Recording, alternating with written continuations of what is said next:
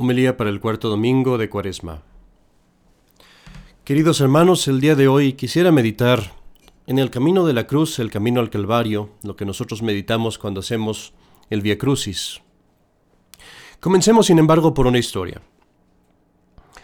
Durante la Segunda Guerra Mundial había en el frente del Pacífico una isla que era de gran importancia estratégica para ambos lados, era la isla de Iwo Jima.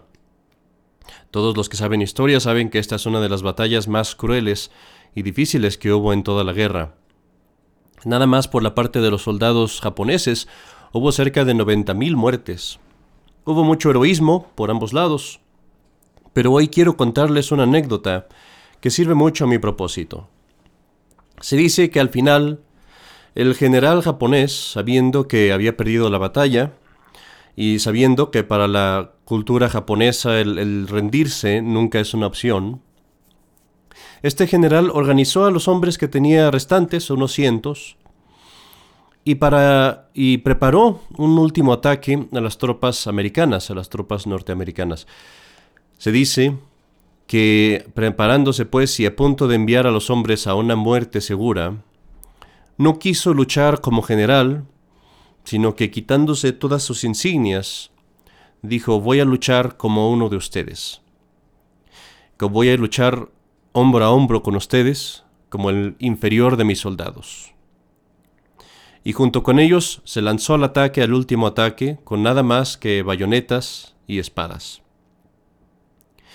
Queridos hermanos, algo así y mucho más, diría yo, es lo que hizo nuestro Señor Jesucristo con nosotros.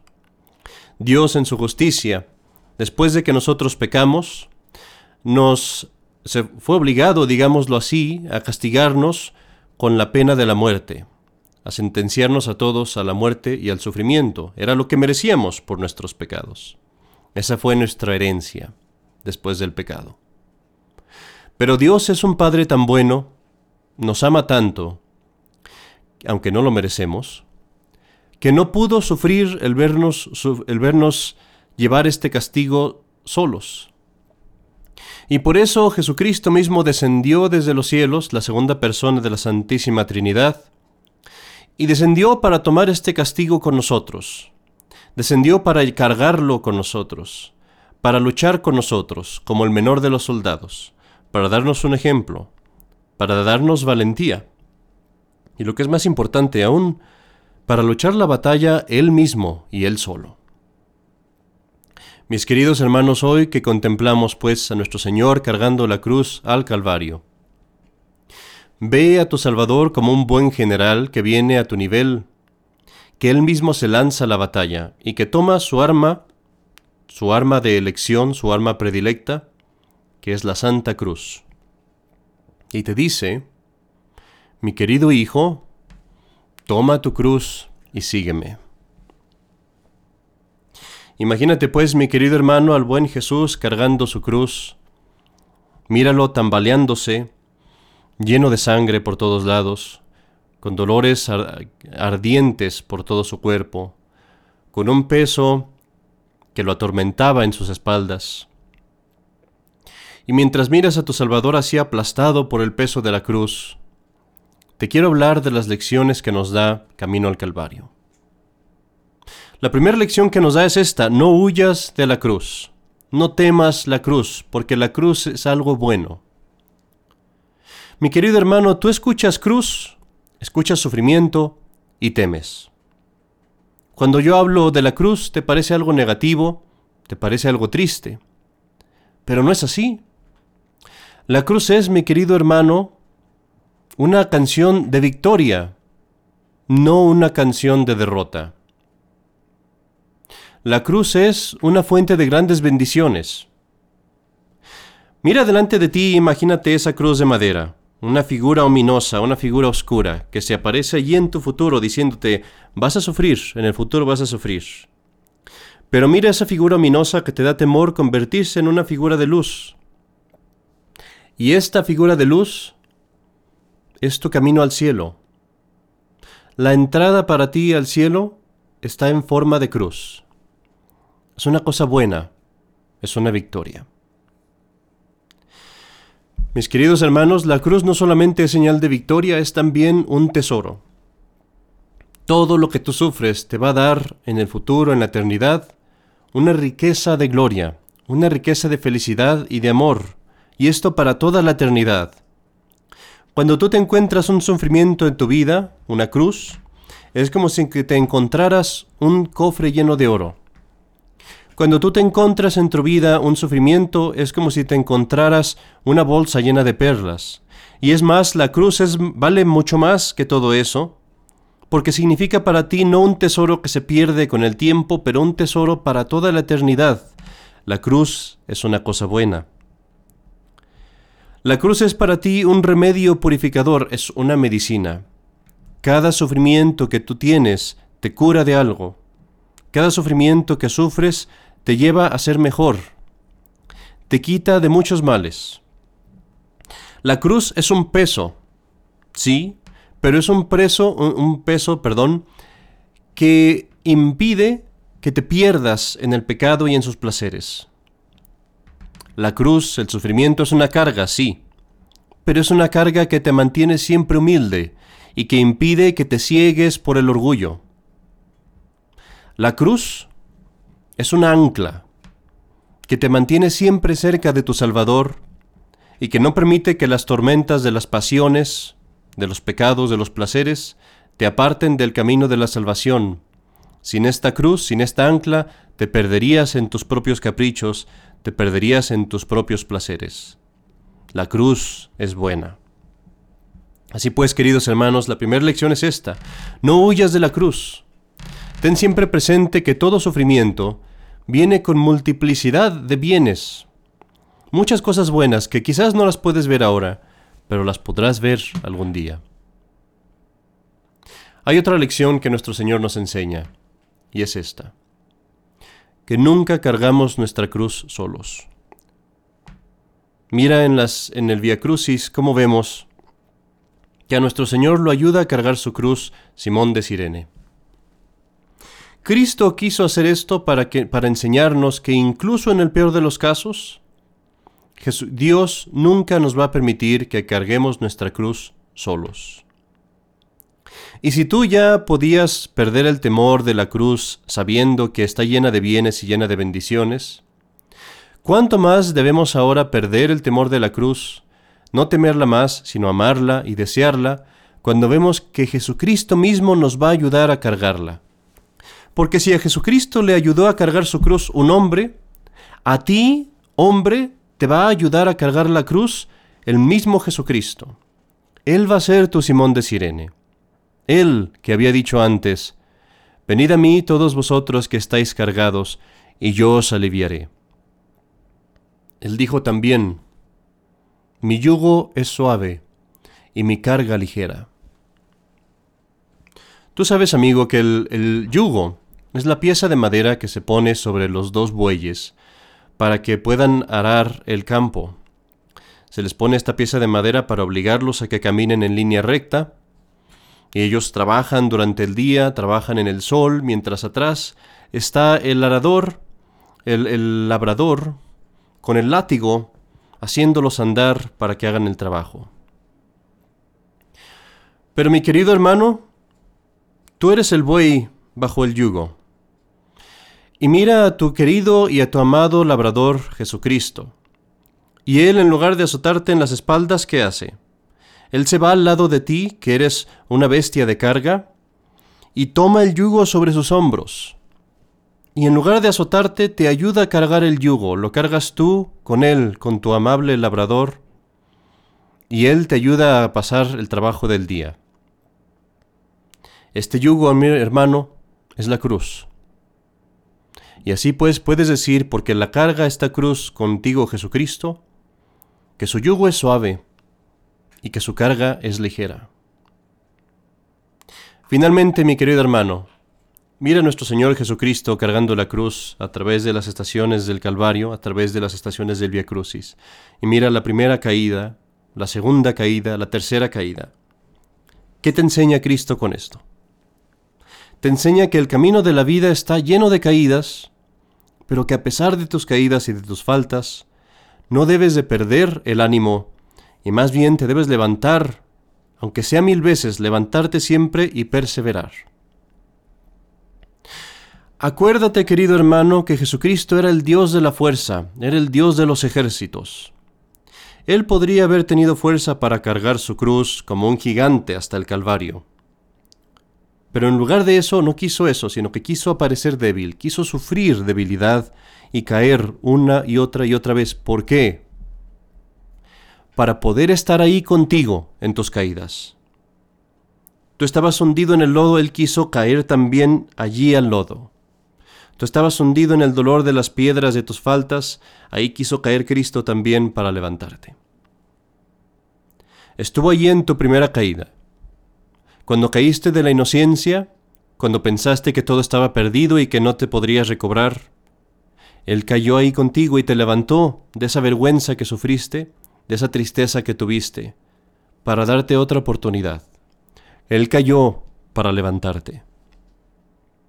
Estuvo allí en tus caídas, en tus segundas caídas, las caídas de estupidez, de ignorancia, de debilidad, de temeridad.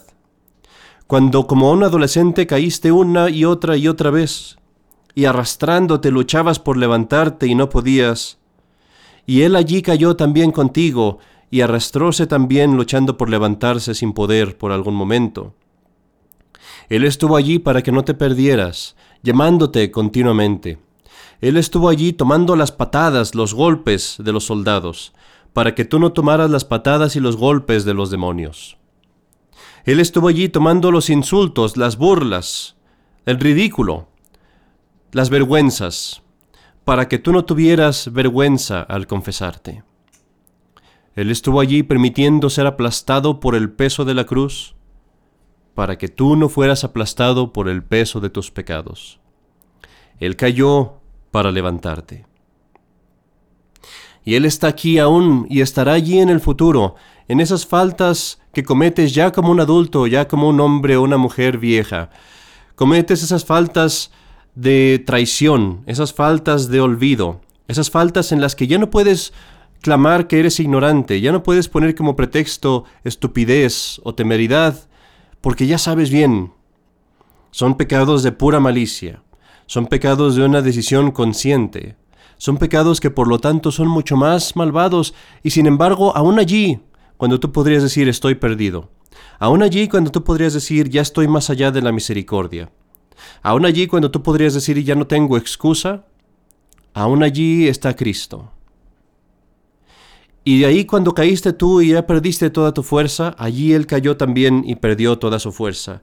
Y así como tú caíste y parecía que tus, que tus brazos no tenían fuerza para levantarse, así Cristo cayó y sus brazos no tuvieron la fuerza para levantarse. Él no pudo levantarse más y tuvo que ser levantado para enseñarte que lo que tú no puedes hacer, Dios lo puede hacer. Y que si tu fuerza falta, la fuerza de Dios no falta y que para ti lo que es imposible, para Dios no es imposible. Él cayó para levantarte, cayó hasta el último momento, hasta la última parte del Calvario, para levantarte si fuera necesario, en el último momento de tu vida, en el último instante si fuera necesario. Mis queridos hermanos, cuántas lecciones no nos da el Via Crucis, cuántas lecciones no nos da el camino de la cruz. Pero quiero mencionar una última antes de irme. Nuestro Señor nos enseña que tenemos una Madre amada que nunca jamás nos va a abandonar. Nosotros la podemos abandonar a ella, pero ella nunca nos va a abandonar a nosotros mientras nosotros la recibamos. Mira la cuarta estación del camino de la cruz. Jesucristo quiso hacer esta estación y quiso encontrar a su madre y sufrir esto con su madre, para enseñarnos, para que tú lo supieras, que a través de tu vida ibas a tener otro ángel guardián, una consoladora, un ayudante, una madre que te ama, una madre que te ama con un amor invencible, una madre que es la madre de Dios y tu madre, la dulcísima Virgen María. Mírala como para llegar a su Hijo Soldados furiosos no la pudieron detener. Mírala cómo hay una multitud enorme, una plebe, que está linchando a un hombre y que está dispuesta a linchar a cualquier persona que esté con este hombre. Y ella rompe a través de todo. No le teme a la plebe, no le teme a los soldados, no le teme a los enemigos y no le teme a los demonios, para llegar a su hijo y ayudarlo. Tanto así que si hubiera sido la voluntad de Dios que ella cargara la cruz, allí hubieras visto a la mujer, a la Virgen María, tomar la cruz y cargarla. Y así, mi querido hermano, tan pequeño como eres y te ves, mira a la Virgen María y pregúntate, ¿qué la puede apartar de mí? Cualquier sufrimiento que tú tengas, allí estará ella. Cualquier amenaza en tu vida, allí estará ella. Si hubiera batallones de demonios en contra, allí estará ella y romperá por todos ellos para llegar a ti. Nunca jamás te abandonará. Una sola, una sola cosa la puede apartar. Y esos son nuestros pecados. Pero aún así, hermano, y este es el gran prodigio, y esto es una cosa que nos debe llenar de admiración, aún nuestros pecados no la detienen, es ella más que una fuerza de la naturaleza, es una fuerza de Dios, una fuerza enviada de Dios, porque puede romper a través de las más duras murallas, a través incluso del pecado, para llegar a nosotros. Y ella viene y le da gracia a las almas que incluso rechazan la gracia. Y ella viene y da perdón a las almas que no merecen el perdón. Y ella viene y salva incluso al alma que ya está a punto de condenarse. Me atrevo a decir que esta Santa Madre viene y arrebata de las mismas puertas del infierno a las almas para salvarlas a su Hijo. Y así, mi querido hermano, en este camino de la vida, velo en el Via Crucis y aprende que ella siempre estará allí y nunca te abandonará hasta el momento en el que expires, así como estuvo con nuestro Señor, hasta el momento de su muerte y hasta su propia tumba. Así ella no te abandonará a ti hasta la tumba, siempre y cuando tú aceptes su ayuda, siempre y cuando tú recurras a ella, siempre y cuando tú quieras seguir a su Hijo. Y así, querido hermano, para terminar hoy, recordemos estas lecciones que, Jesucristo nos da. Y recordémoslas con alegría, porque estas lecciones todas nos dan alivio, nos dan confianza, nos dan ayuda, nos dan amor, nos dan paz, nos dan certeza de que podemos llegar al cielo con tanta ayuda como tenemos. ¿Qué lecciones son estas? la primera, que la cruz está llena de bendiciones, que los sufrimientos traen muchísimos bienes con ellos, no los debemos temer. La segunda, que nunca los llevarás solo, nunca llevarás la cruz solo. Siempre estará Jesucristo allí cargando la cruz contigo, y digo yo, cargando más Él que tú. La tercera, no importa cuántas veces caigas, Jesucristo siempre estará ahí para levantarte. Mil veces que caigas, mil veces te levantará. Trata de no caer, trata de no pecar. Para no darle más peso a Él, por amor a Él trata de no pecar. Pero si pasara por desgracia que pecas, siempre te levantará, siempre y cuando tú quieras. Y la cuarta, que entre todas estas ayudas tienes aún un alivio muy grande y hermoso, y es el que tienes una madre que te ama, que nunca te abandonará, aún hasta las puertas de la muerte, estará ella siempre allí para llevarte al cielo. En el nombre del Padre, y del Hijo, y del Espíritu Santo. Amén.